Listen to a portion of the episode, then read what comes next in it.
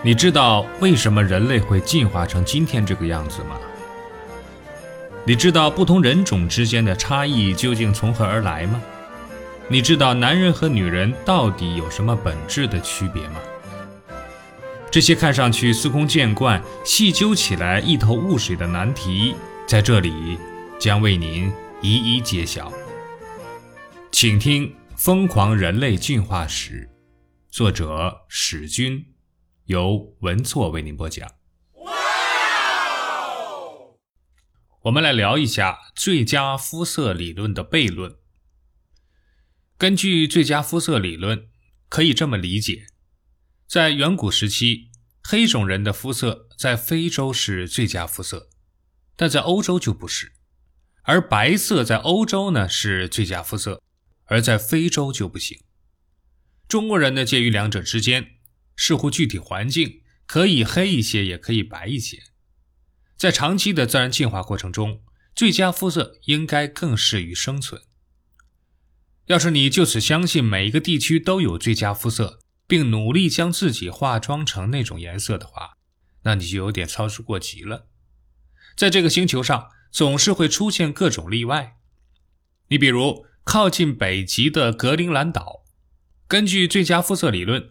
岛上呢，应该居住着纯天然的白人，但是格陵兰岛的原住民爱斯基摩人，也就是因纽特人，却有着深色的皮肤。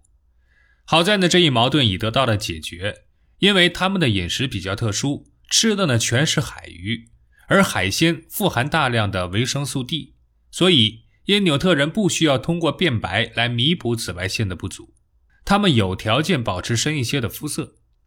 而随着时代的发展，年轻的因纽特人呢，转而从超市里购买大量的方便食品，吃海鱼的习惯相对少了许多。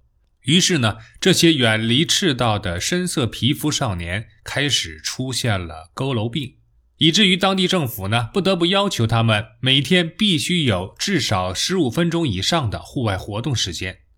而在这之前，因纽特人从来都不知道什么是佝偻病。如果说因纽特人的皮肤颜色已被海鱼化解，那么没有海鱼可吃的印第安人就给最佳肤色理论带来了真正的麻烦。美洲赤道地区的阳光与非洲一样毒辣，却从没有出现过黑人，直到白人把黑人贩卖过去为止。所有的印第安人都保持了从亚洲过去时的黄色，而非变成黑色。假如有最佳肤色。那么，印第安人的肤色就错了，而印第安人的肤色是存在的事实，事实是不会错的。那只能怀疑到底有没有最佳肤色了。可是这一理论的支持者不认为他们的理论有问题，他们声称这个法律可以被解释清楚。嗯，印第安人到达美洲的时间并不长，只有一万多年，这么短的时间还不足以让他们从黄变黑。这似乎也是个不错的理由，毕竟基因突变不是拔起萝卜种下土豆那么简单的事情。正确的基因突变需要大量的群体和漫长的进化时间。可要是以时间为借口，新的麻烦就会接踵而至。这一次呢，是北欧斯堪的纳维亚半岛上的居民提出了挑战。斯堪的纳维亚半岛常年日照不足，阴冷而潮湿。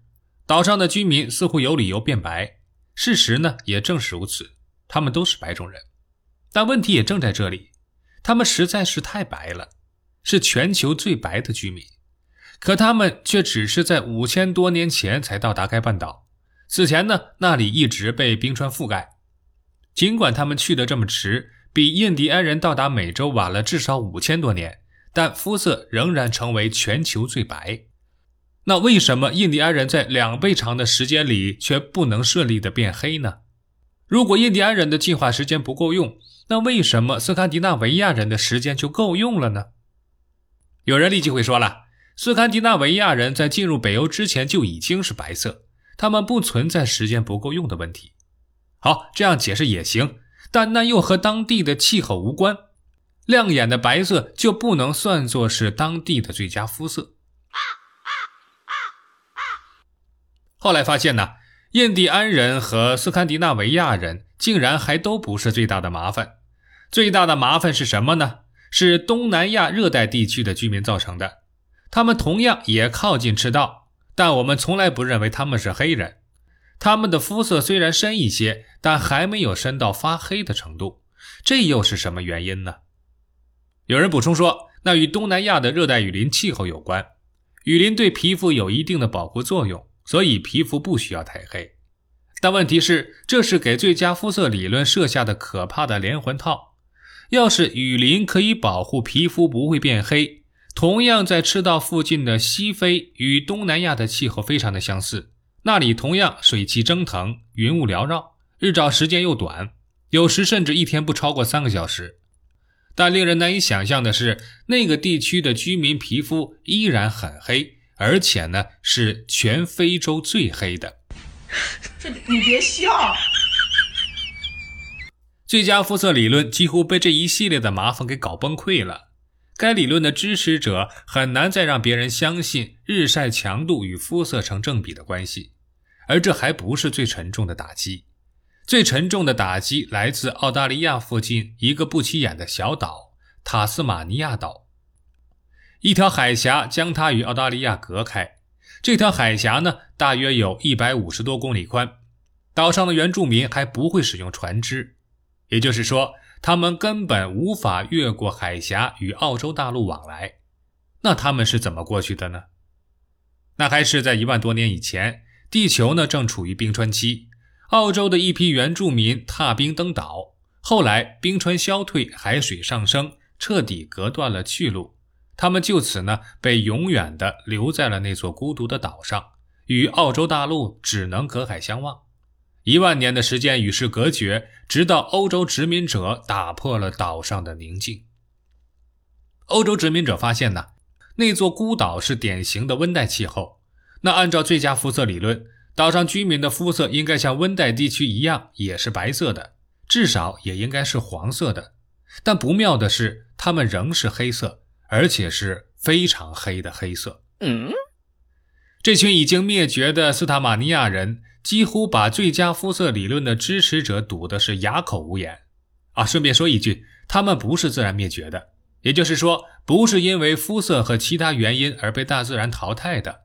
而是被阴险的英国殖民者杀害的。如果你认为这已经是对最佳肤色理论的致命打击，呵呵，那你就想错了。足以让该理论彻底崩溃的致命打击出现在神秘的所罗门群岛，那里有很多诡异的传说。然而，对于科学家而言，最诡异的却是他们的皮肤。所罗门群岛位于澳大利亚东北部的南太平洋上。共有近一千座岛屿，因为大洋阻隔，彼此交流极不方便，人口流动率呢极低，社会文明程度也比较落后。但各岛之间相距不远，气候环境也相差不大，是研究人群多样性的极好样本。理论上来说，各岛居民肤色应该非常接近才对。但令人惊奇的是，当地居民有的肤色极深，有的呢却肤色极浅。更奇怪的是。两种肤色的人比邻而居，抬眼一看，黑白相间，构成了一道独特的人文风景。这道独特的风景实在让最佳肤色理论的支持者是望皮兴叹。如何用最佳肤色以及太阳的紫外线作用等因素来解释近距离出现的巨大肤色差距呢？答案呢只有四个字：没法解释。面对层出不穷的反面证据，早有学者明确表示，肤色深浅根本与阳光无关。比如，人类获得维生素 D 的渠道多种多样，并非只能靠阳光照射。同样，叶酸呢，虽然可能被阳光破坏，但也可以很快从食物中得到补充。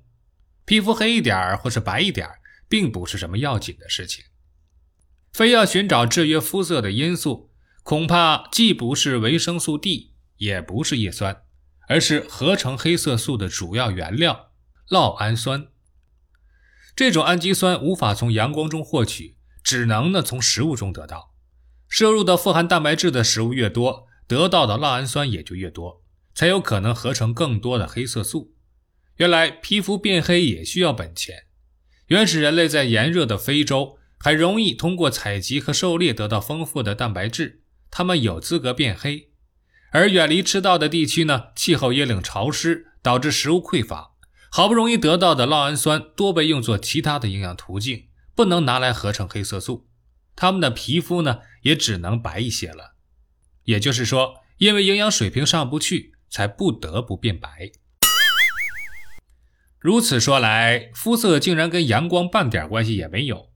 在臭氧层图谱证明某地紫外线强烈的同时，事实也证明了当地有充足的光合作用，因而呢有充足的食物供应，是充足的食物让人变黑，而不是紫外线让人变黑。这样绕来绕去，如果你已经快要晕倒在地，那就对了，说明你在认真的思考这个问题。肤色问题看似极其简单，现在呢却被弄得错综复杂、自相矛盾，简直乱成了一锅粥。主要原因在于呢。这个问题本身就自相矛盾，所罗门群岛就是鲜明的例子。对于自相矛盾的现象，只用简单的理论当然难以解释清楚。有的时候，科学家不得不采用更为复杂的策略，拿出更加复杂的理论来。相对而言，前面提到的理论都显得过于单一和稚嫩，只能作为系统解决方案中的一个分支。那么，肤色问题还有希望得到漂亮的解释吗？当然有，并且这次的解释更加令人惊艳。我们甚至可以用它解释更多复杂性的生物现象。肤色问题只不过是小菜一碟。本集播放完毕，欢迎订阅和分享。